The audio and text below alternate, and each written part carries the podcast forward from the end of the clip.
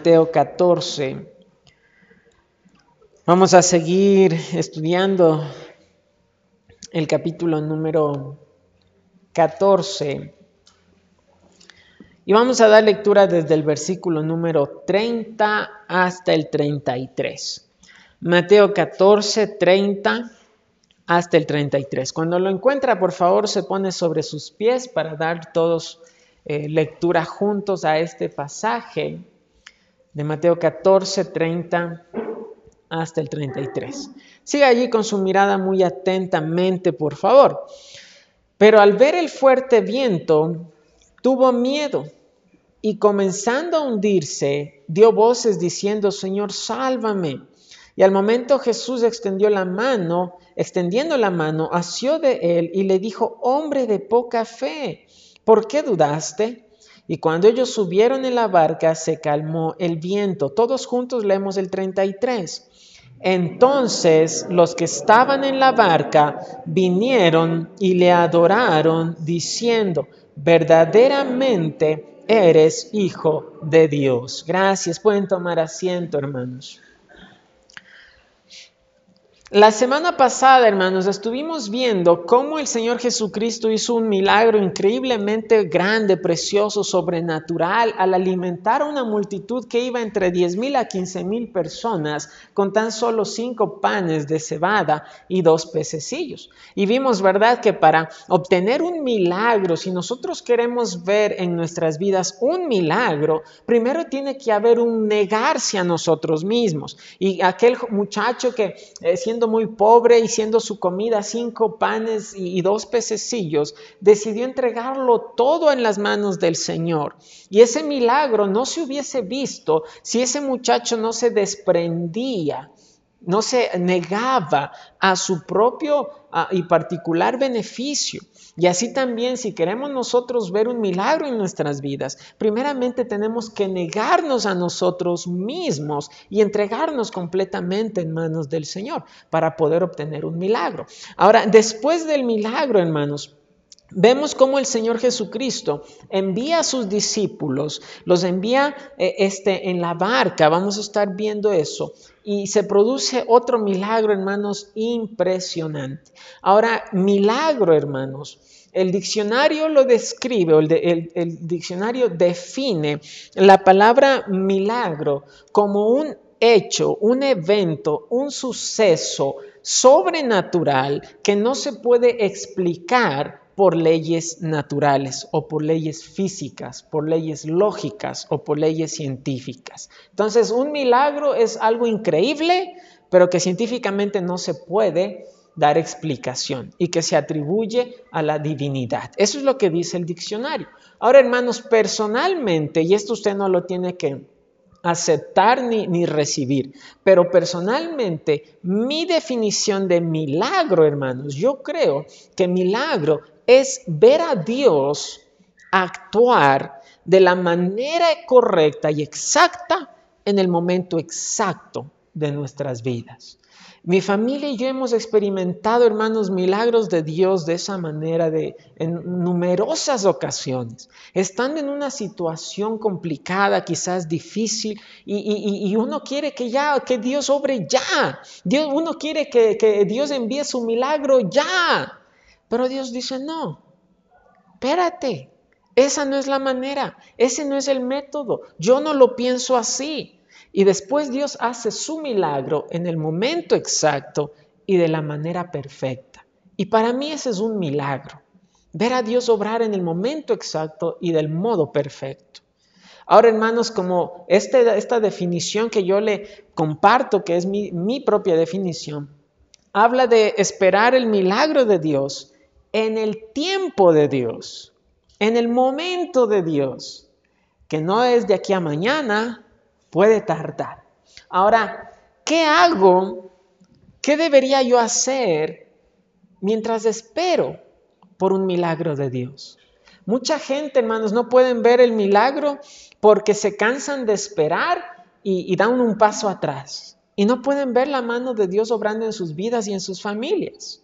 Entonces, ¿qué hago? ¿Cuál debería ser mi actitud mientras espero que Dios haga ese milagro que yo tanto espero que suceda en mi vida. Quiero compartir en los siguientes minutos el mensaje qué hacer mientras espero por un milagro de Dios. Vamos a orar y vamos a pedirle que el Señor sea hablando a nuestras vidas en este momento. Padre, gracias mi Dios porque usted ha sido tan bueno, ha sido tan misericordioso y hemos visto su mano obrar milagros en nuestras vidas muchas veces. Pero yo estoy seguro, Señor, que si yo hubiese tenido la actitud correcta, hubiese visto muchos más milagros en mi hogar, en mi vida. Por eso, Señor, ahora rogamos que nos hables a través de tu palabra. Ahora rogamos que hables a nuestro corazón, que utilices tu palabra, Señor, para eh, traer convicciones a nuestras vidas, pero sobre todo para engrandecer y glorificar tu precioso nombre. Bendice esta iglesia, Señor. Bendice a mis hermanos. Bendice tu palabra.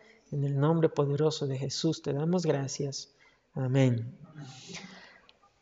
Aquí, hermanos, vamos a, leer un poco del, tema, un poco de, de este pasaje para que podamos tener en mente qué milagro vamos a presenciar ahora. El verso 22 dice la escritura, enseguida Jesús Ah, hizo a sus discípulos entrar en la barca e ir delante de él a la otra ribera, entre tanto que él despedía a la multitud. Despedida la multitud, subió al monte a orar aparte, y cuando llegó la noche estaba allí solo. Y ya la barca estaba en medio del mar, azotada por las olas, porque el viento era contrario. Mas a la cuarta vigilia de la noche Jesús vino a ellos andando sobre el mar y los discípulos viéndole andar sobre el mar se turbaron diciendo un fantasma y dieron voces de miedo. Pero enseguida Jesús les habló diciendo, tened ánimo, yo soy, no temáis. Entonces le respondió Pedro y dijo, Señor, si tú eres, si eres tú, manda que yo vaya a ti sobre las aguas. Y él dijo, ven. Y diciendo, eh, eh, descendiendo Pedro de la barca, andaba sobre las aguas para ir a Jesús. Ya leímos los otros versículos, los versículos finales, en donde el Señor manda a Pedro y Pedro está caminando sobre el agua en dirección al Señor y de pronto empieza a mirar los fuertes vientos y tiene, empieza a temer y de pronto empieza a hundirse y clama que el Señor le, ayude. Ahora, que usted recuerde, hermanos, eh, eh, eh, el, Señor había ido a, esta orilla, a esta parte del mar para descansar. Él con sus discípulos fueron a descansar. Y de pronto llegan entre 10 mil y 15 mil personas para venir a Cristo y, empiezan a alimentar a la multitud de forma milagrosa. Y cuando la gente ya estaba saciada, el Señor manda que recojan de los pedazos que habían sobrado. Y recogieron 12 doce cestas. Ahora, después de todo eso, después de todo el milagro, de pronto vemos en el versículo 22 que el Señor hace algo bastante extraño y vamos a ver por qué. Enseguida Jesús hizo a sus discípulos entrar en la barca e ir delante de él a la otra ribera. Oiga, pero habían ido ellos a descansar. Y ahora el Señor, cuando ya había llegado la noche, ya habían, dado de comer a la multitud, ahora les manda que ellos solos vayan en la barca de regreso a donde habían partido en la mañana. Y aquí hay una palabra interesante. La palabra hizo en el verso 22, enseguida Jesús hizo a sus discípulos. La palabra original en griego, hermanos, en realidad se puede traducir perfectamente como obligó. El Señor Jesús obligó a sus discípulos subirse a la barca e ir delante de él a la otra orilla, a la otra ribera. Les obligó. Ahora, hermanos, aquí debió haber habido muchas objeciones de los discípulos. Eh, eh, los estudiosos dicen que Debió haber sido aproximadamente las nueve de la noche. Todo el día habían estado tratando con la multitud, les dieron de comer, recogieron los pedazos, seguramente estaban cansados y ya de noche el Señor les da un mandamiento, les obliga, se suben a la barca y se van a la otra orilla. Van a atravesar, van a cruzar el mar y se van a ir a la otra orilla. Eh, eh, el viaje era aproximadamente 10 kilómetros remando en el mar hacia la otra orilla. Y verdad, yo me pongo en el lugar de los discípulos. Ellos habrán pensado, pero Señor, a esta hora ya estamos cansados. Y, Señor, ¿cómo que nos vamos y te dejamos a ti? Luego, ¿qué vas a hacer? ¿Tenemos que regresar por ti o, tú vas a ver la manera de regresar? Y por eso el Señor les obligó, les dio un mandato. Vayan al otro lado. Ahora, Juan capítulo 6, póngale un marcador a Mateo 14. Y, Juan, Juan 6 nos da lo que posiblemente fue la razón por la cual el Señor envió a los discípulos obligados a cruzar el mar y dejarlo a él con la multitud. Juan 6, verso 15. Juan 6, 15.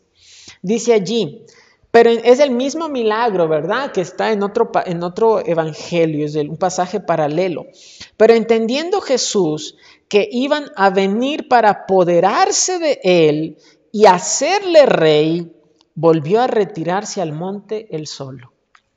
La multitud que habían visto el milagro, habían visto cómo Jesucristo alimentó a 15 mil personas de forma milagrosa, lo habían mirado y habían querido tomarlo y hacerlo rey, coronarlo como rey. La gente miraba y decía, este es el Mesías que tanto hemos esperado, miren tremendo milagro, todos vamos a tomar este hombre y lo vamos a coronar como rey. Ahora, aquí había un problema. Primero es que este no era el plan de Dios. El plan de Dios no era que el Mesías sea coronado como rey en su, primera venida. El plan de Dios es que el Mesías en su primera venida venga a sufrir y a morir en la cruz por nuestros pecados. Y la gente quería sacar a Jesucristo del plan de Dios para ponerlo como rey conforme al pensamiento de los fariseos. Y era que el Mesías, según los fariseos, iba a venir a coronarse como rey de Israel, sacar fuera de, Israel a los extranjeros romanos y gobernar y levantar una guerra contra el imperio romano. Eso era lo que pensaban los fariseos. Y la gente pensaba igual. La gente pensaba, este es el hombre que nos va a libertar de una vez por todas de los opresores romanos. Vamos a hacerle rey. Y ese pensamiento, hermanos, se estaba metiendo en el corazón de los discípulos también. Usted recordará que en una ocasión Juan y su hermano Jacobo le dicen al Señor Jesucristo, Señor, queremos que nos hagas un favorcito. En tu reino, permítenos que uno de nosotros se siente a tu derecha y el otro a tu izquierda. Ellos estaban adoptando la ideología de que este hombre va en cualquier momento, se va a instaurar como el nuevo rey de Israel y nosotros queremos ser los más importantes.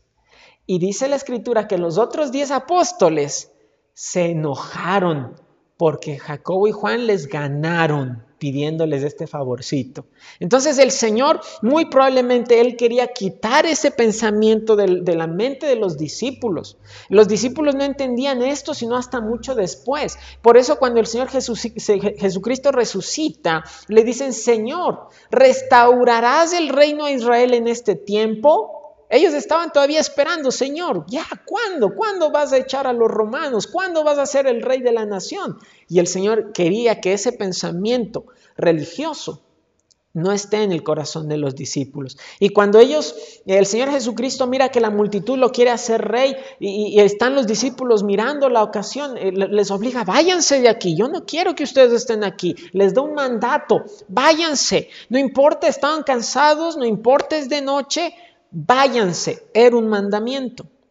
Y el Señor se queda allí a despedir a la multitud, verso a Mateo 14, regresamos a Mateo 14, verso 23. Despedida la multitud, subió al monte a orar aparte y cuando llegó la noche estaba allí solo. Aquí, hermanos, un pequeño paréntesis, pero algo tan importante. Hermanos, Jesucristo, siendo Dios, siendo Dios, 100% Dios, en su humanidad, él entendía la necesidad de orar. Él era Dios, pero al mismo tiempo era hombre. Y en su humanidad él entendía la importancia y la necesidad de orar. Y cuando ya terminó de trabajar en el ministerio público, eh, eh, despidió a la multitud, los alimentó, les dio enseñanza, sanó a los enfermos, despidió a los discípulos, él solito fue a buscar ese tiempo de oración. Hermano, es necesario que usted lo haga, que yo lo hagamos. Cristo tuvo esa necesidad. ¿Cuánto más nosotros? ¿Cuánto más, hermanos? En Cristo estaba la divinidad completa. Y nosotros más somos simples seres finitos, carnales. Si Cristo tuvo esa necesidad, ¿cuánto más nosotros? ¿Cuánto más, hermanos? Hermanos, yo se me grabó tan profundo en mi mente cuando escuché la afirmación de un evangelista del siglo pasado, cuando dijo, todos tus problemas son simplemente falta de oración, nada más. Y yo creo que es verdad. Hermanos, si Cristo lo necesitó, ¿cuánto más nosotros? ¿Cuánto más necesitamos nosotros? Ahora, el verso 24 dice la escritura que mientras Cristo estaba disfrutando esa comunión con el Padre, verso 24, y ya la barca estaba en medio del mar y azotada por las olas, porque el viento era contrario. Hermanos, ahí están los discípulos, habían navegado aproximadamente 5 kilómetros habían navegado, este, nomás eh, eh, le leo, hermanos, ah, en, el, en, en, Juan 6, 19, le leo cuando habían remado como 25 o 30 estadios. Habían remado 25 a 30 estadios. Eso es aproximadamente 5 kilómetros de distancia. Habían pasado remando 5 kilómetros. La travesía duraba 10 kilómetros. Estaban a la mitad del mar. Y cuando están en la mitad del mar, ¿verdad? Esa, noche había una tempestad tan fuerte. El viento era tan fuerte que levantaba las olas. Y dice allí la escritura que la barca estaba azotada por las olas. Eh, la palabra original tiene que ver en realidad con atormentada. Las olas estaban golpeando de un lado y del otro lado y el viento, dice la escritura, era contrario. Era contrario, es decir, yo estoy remando en esa dirección y el viento está soplando en la dirección opuesta. Eso hace mucho más difícil avanzar en la barca. Pero hay algo más aquí, verso 25 mas a la cuarta vigilia de la noche Jesús vino a ellos andando sobre el mar. Jesucristo viene al encuentro de los discípulos a la cuarta vigilia. Se dividía en ese tiempo, hermanos, especialmente los romanos, dividían la noche en cuatro partes, en cuatro partes. Cristo viene a los discípulos a la cuarta vigilia de la noche. Eso representaba un periodo entre las tres de la mañana y las 6 de la mañana. Imagínense, ellos habían estado, era a las 3 de la mañana y ellos seguían en medio del mar remando. Eh, eh, se calcula que ellos debieron haber salido a las 9 de la noche de, de, donde, donde el Señor Jesús los envió. Eso significa que habían estado remando durante un aproximado entre 7 a 10 horas rema y rema y las olas golpeando y el viento en contra y ellos ahí ahogándose y ellos están cansados y ellos están ahí desanimados y están remando y remando y después de navegar entre 7 a 10 horas apenas habían recorrido 5 kilómetros de distancia en medio de una tempestad. Y en medio de ese tiempo, hermanos, de pronto empiezan a presenciar un milagro y ven al Señor Jesús que viene hacia ellos caminando sobre el agua. Hermanos, empiezan a ver un milagro. Empiezan a presenciar algo impresionante, precioso, ver el poder de Dios manifestándose de una manera única y especial. Al Señor Jesús caminando sobre el mar.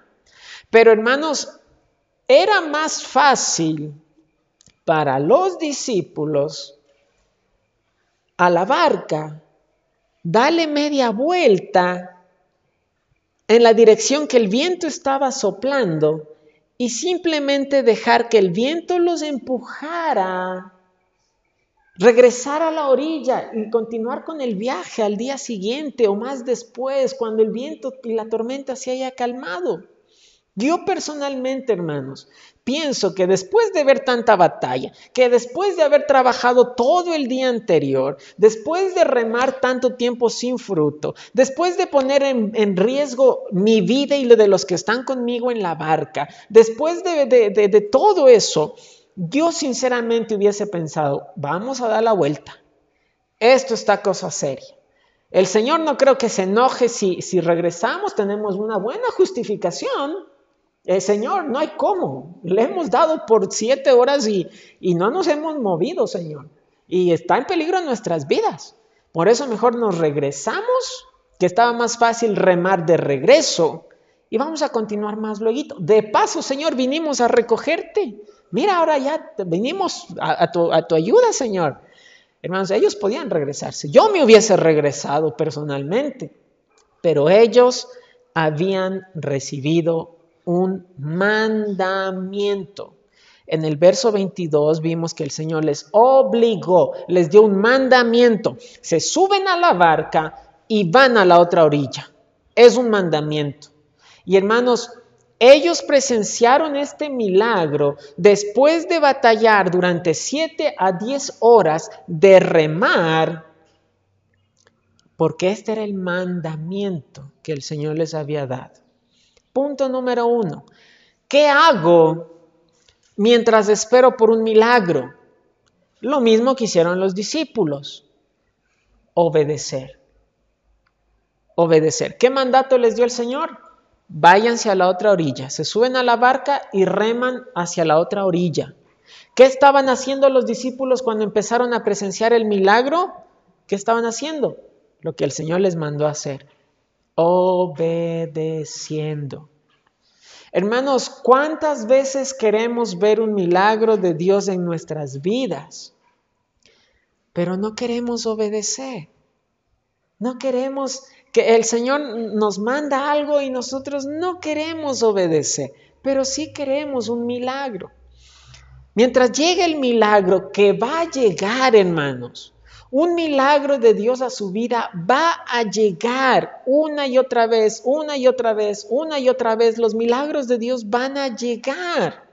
Pero usted y yo necesitamos obedecer mientras esperamos que ese milagro llegue mientras esperamos que Dios haga su obra en el momento exacto y en el tiempo exacto, de la manera perfecta y en el tiempo correcto, el Señor tiene que ver en nosotros una actitud de obediencia. Obediencia a sus mandatos, obediencia a lo que Él nos ha dicho, obediencia a lo que Él ha determinado en su palabra. Por eso, hermanos, tristemente, triste, pero muchos cristianos o muchos que dicen ser cristianos jamás han visto la mano de Dios obrar maravillas o cosas preciosas porque les falta la obediencia. No les gusta obedecer, no quieren obedecer. ¿Y quién es el pastor para decirme qué tengo que hacer? Yo no soy nadie, pero está en la palabra de Dios. Y es a la palabra de Dios a la que yo primero tengo que obedecer para decirle a usted después qué es lo que la Biblia dice que tenemos que hacer.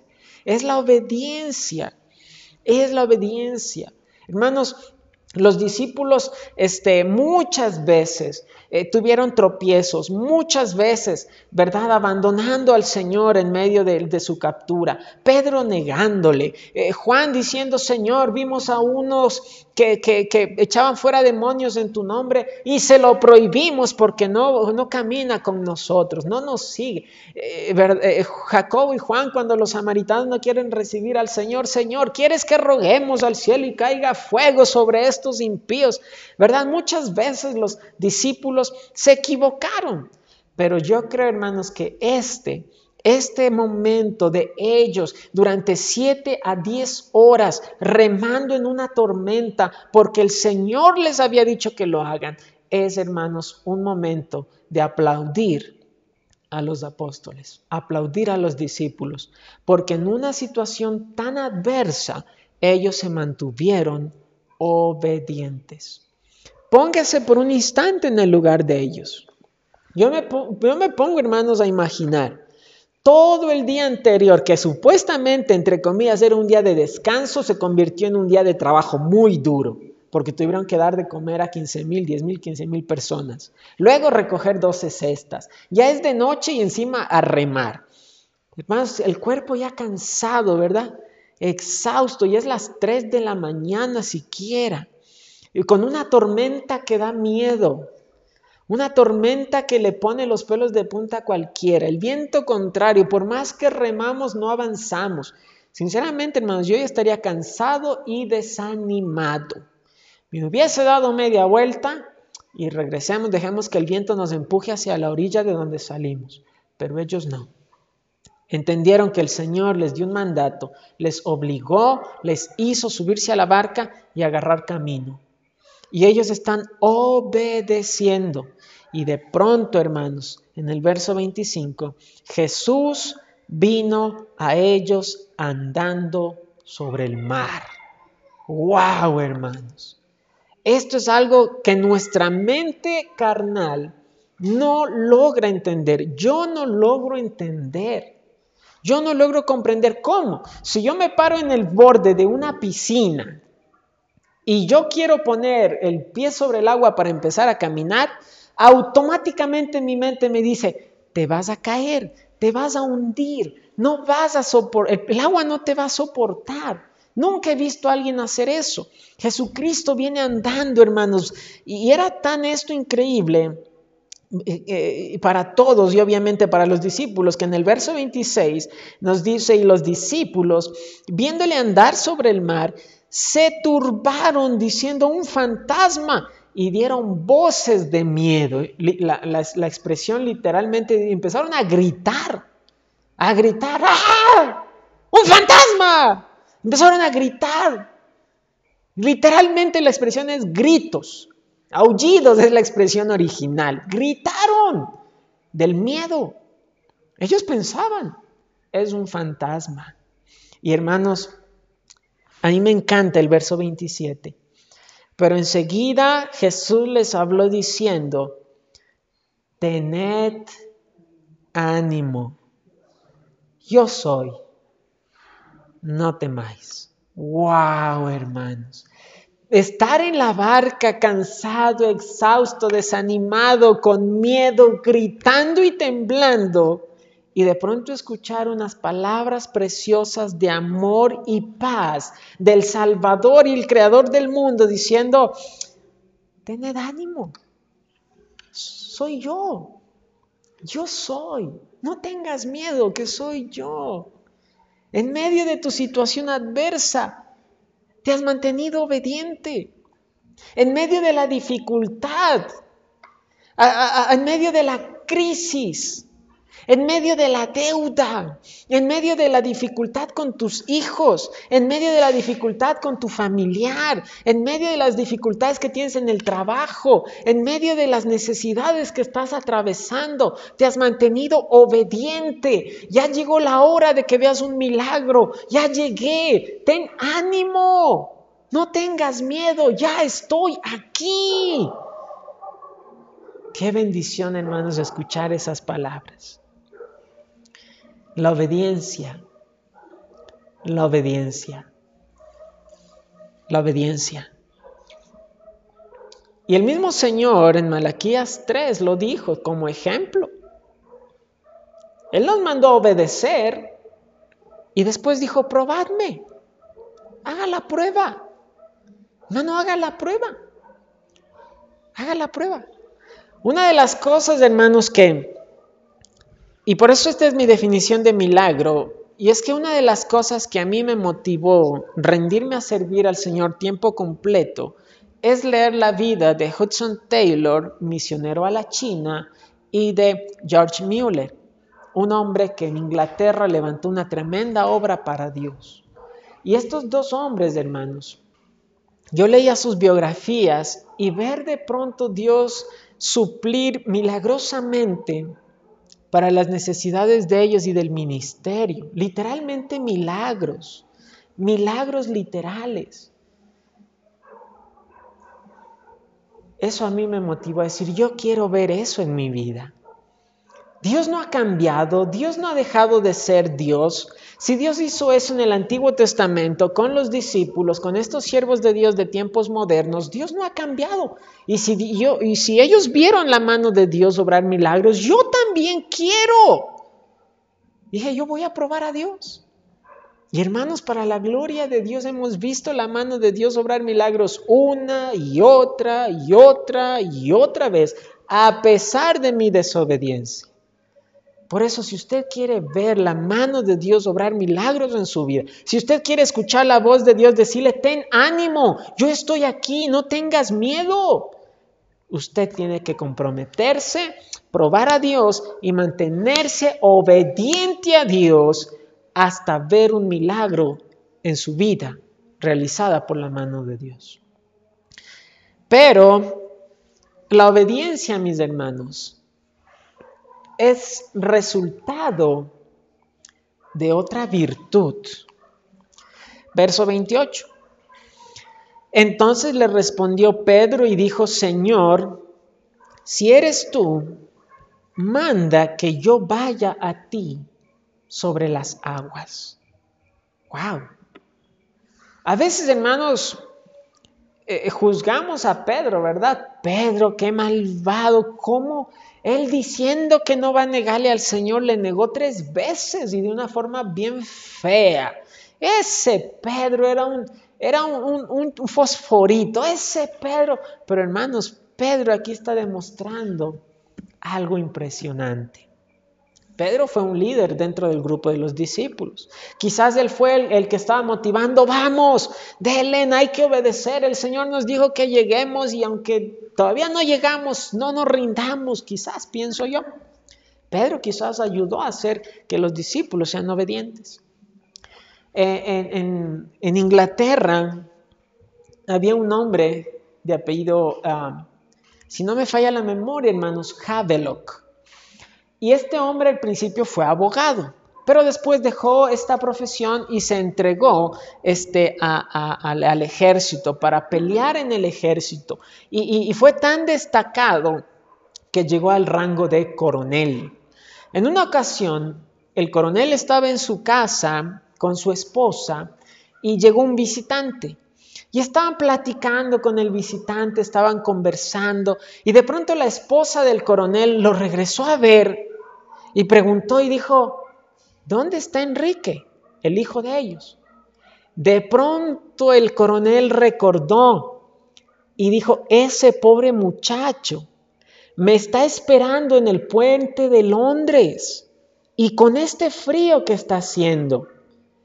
Y el coronel dijo, yo le dije que nos vamos a encontrar en el puente de Londres al mediodía, pero con una y otra cosa me olvidé y ya son las 7 de la noche. El coronel llamó un carruaje y una hora después regresó a casa con Enrique que había atravesado todo ese frío y toda esa tarde con una buena actitud. Porque su papá le dijo, te quedas en el puente de Londres. Y el muchacho obedeció con buena actitud. Hermanos, a veces Cristo nos dice, quédate aquí, o haz esto, o haz aquello. Y uno dice, ay Señor, pero ¿hasta cuándo?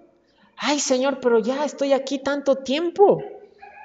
Los discípulos se mantuvieron remando una hora, dos horas, tres horas, cuatro horas. Ellos eran marineros, la mayoría de ellos eran pescadores. Ellos sabían que cruzar 10 kilómetros en realidad no es tan duro. Y teniendo 12 que se puedan turnar para remar no es difícil. Pero 7, 10 horas y no hemos, no hemos llegado. Pero se mantuvieron obedientes. Pero Pedro aquí, hermanos, está demostrando una actitud más. Entonces le respondió Pedro y dijo, Señor, si tú eres, manda que yo vaya a ti sobre las aguas. Y él dijo, el Señor le dice, ven. Esa palabra ven también es un mandamiento, porque es una orden. El Señor no le dice, si quieres, ven. El Señor no le dice, bueno, analiza, piensa las cosas, mira y si quieres, ven. El Señor le dice, ven. Es un mandato. Verso 29, y descendiendo Pedro de la barca, andaba sobre las aguas para ir a Jesús. Wow, hermanos. Yo hubiese que, en este caso, hermanos, yo hubiese querido ser Pedro. El único ser humano, pecador y carnal, porque Cristo fue perfecto, pero el único ser humano que ha caminado sobre las aguas, el único ser humano que sabe lo que es pisar el agua y no hundirse, es Pedro.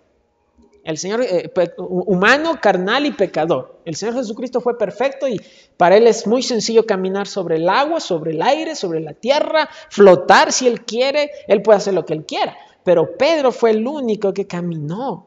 Ahora, hermanos, yo les recuerdo que en la barca había once más. Y de los doce, uno, uno Dijo, Señor, si eres tú.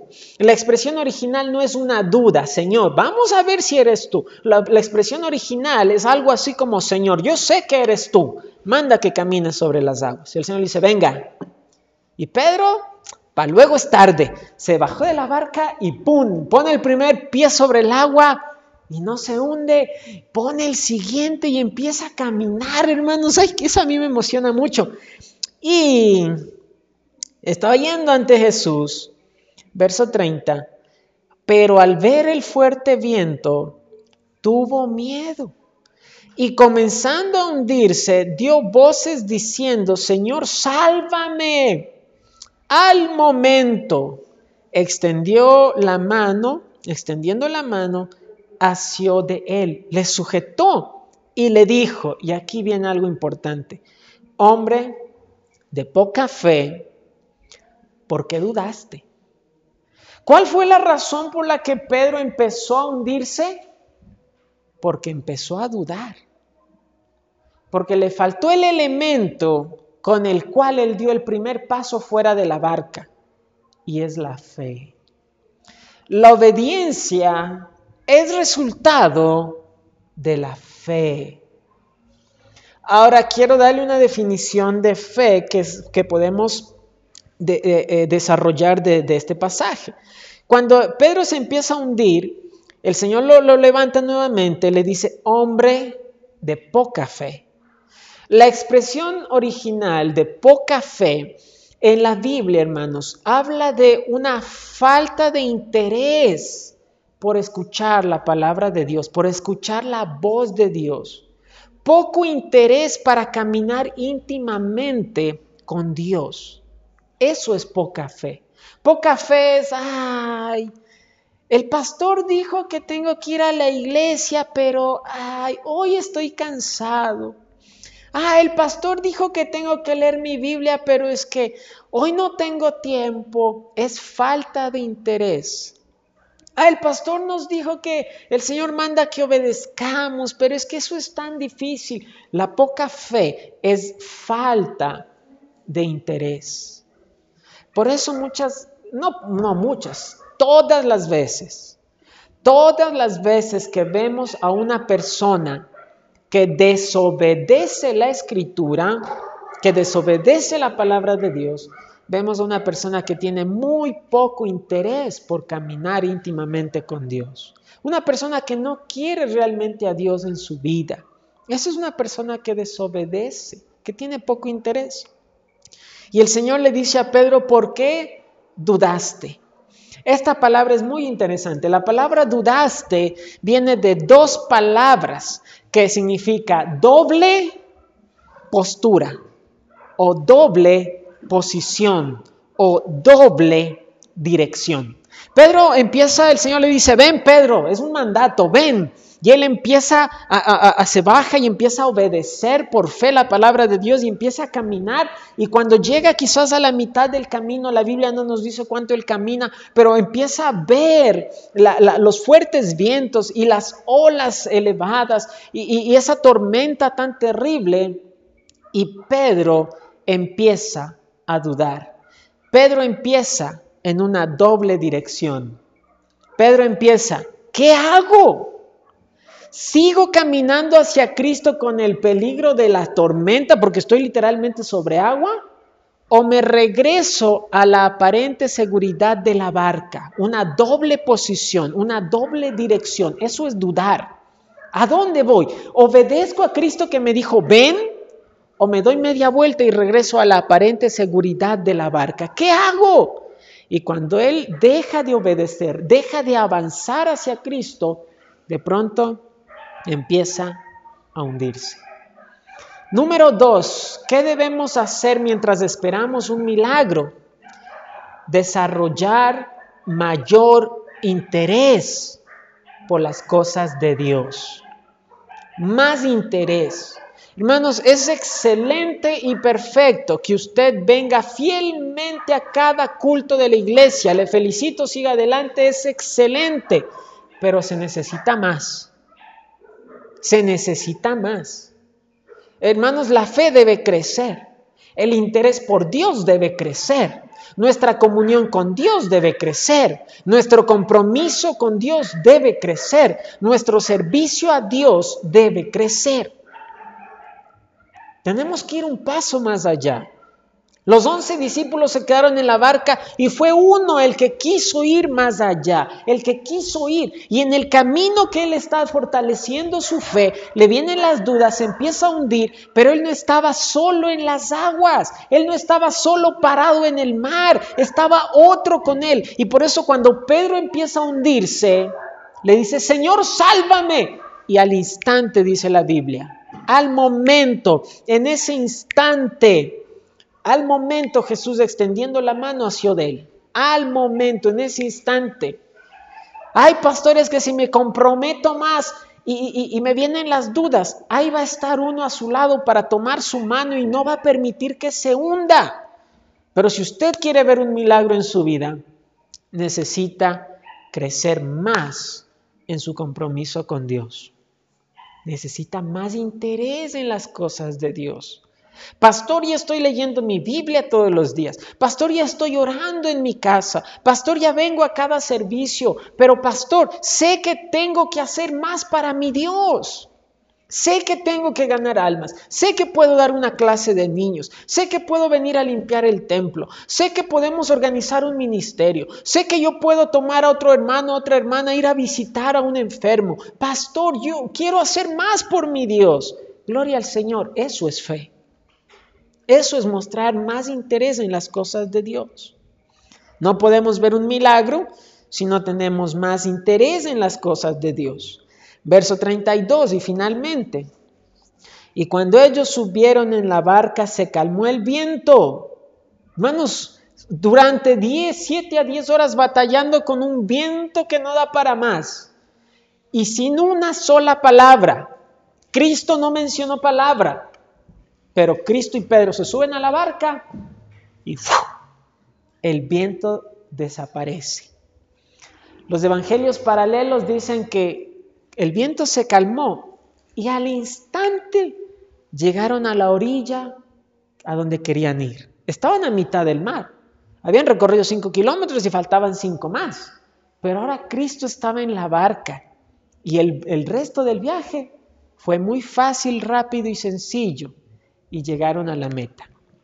Verso 33, entonces los que estaban en la barca vinieron, y miren hermanos, que esta sea la actitud del cristiano, le adoraron, diciendo verdaderamente, eres hijo de Dios. Muchas veces en la Biblia se ve que un varón, una persona va y se postra delante de un profeta, de un siervo de Dios, de un apóstol.